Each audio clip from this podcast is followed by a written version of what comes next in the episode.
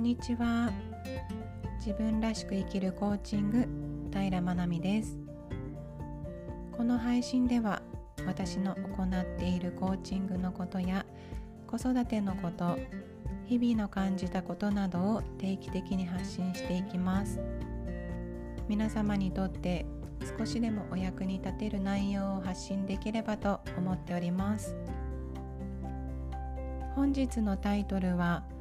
モチベーションがキープできない。そんな時の対処法についてお話ししたいと思います。最後まで聞いていただけたら嬉しいです。モチベーションがキープできない。皆様はこんな経験したことありませんか？これは以前私が実際に相談を受けたことなのですが私もそうですが誰でもが一度は経験したことがある悩みかもしれませんね。モチベーションが上がっている。モチベーションが下がっているという表現。日常で聞く言葉ですよね。まずモチベーションが下がっている時の感情。これが私は大切なのかなと感じています。モチベーションとは直訳するとやる気になるのですが怒りとか悲しいとかという感情があるようにやる気が下がっている時にも感情があると私は思うんです。例えば誰かが言った何気ない一言それが引っかかっていた場合自分のその時の感情には気づかないけれど意識としてモチベーションが下がっているなと自覚していたり自分自身の体験としてうまくいかないとネガティブな感情を感じる出来事があったりまずはモチベーションが下がってしまった時の感情を観察しに行きます。感情が動く時には必ず原因があってその原因に気づけると解決策も見えてきます。そしてその次に行うことがそのモチベーションが落ちてしまっていることに対して本当に自分が達成したい夢や目標であるならそれを達成した自分はどんな考え方を持っていてどんな言葉を発してどんなことを大切にしているんだろう。どんな時間の使い方をしていて毎日を送っているんだろうという理想の自分の自己像を書き出していきます。その時に大切なのが感情があるかないかを確認することです。書き出していくときっと理想の自分と今の自分にギャップを感じると思うのですが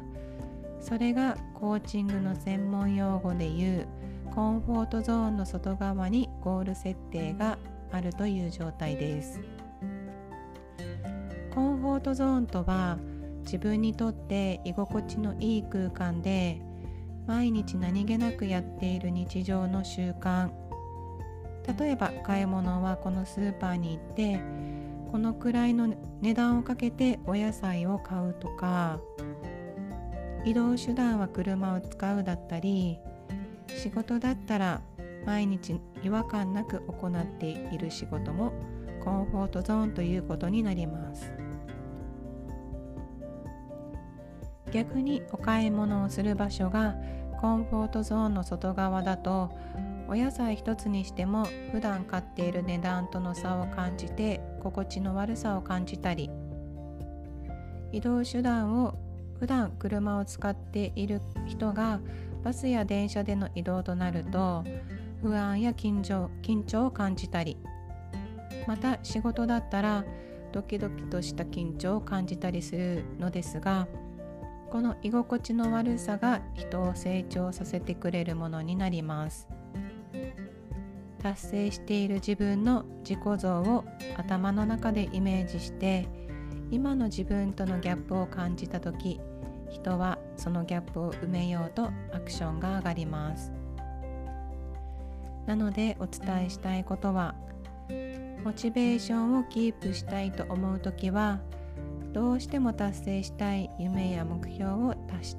成している時の自己像を頭の中でイメージして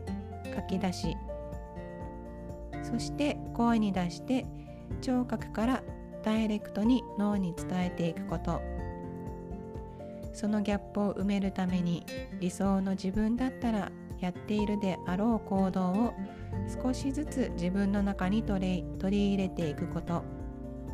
これがモチベーションをキープする原動力になります。毎日どんな人も頑張っています。その中でありたい自己像があることってとっても素晴らしいことだなと本当に感じます。どんな人でも不安になったりネガティブな感情が出てくるもの疲れた時は少し休息を入れるのも大切だと思います。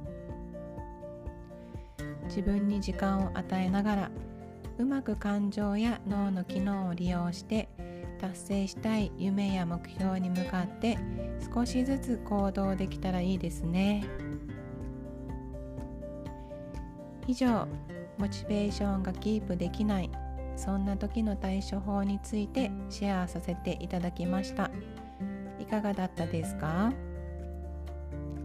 最後までご視聴いただきましてありがとうございました。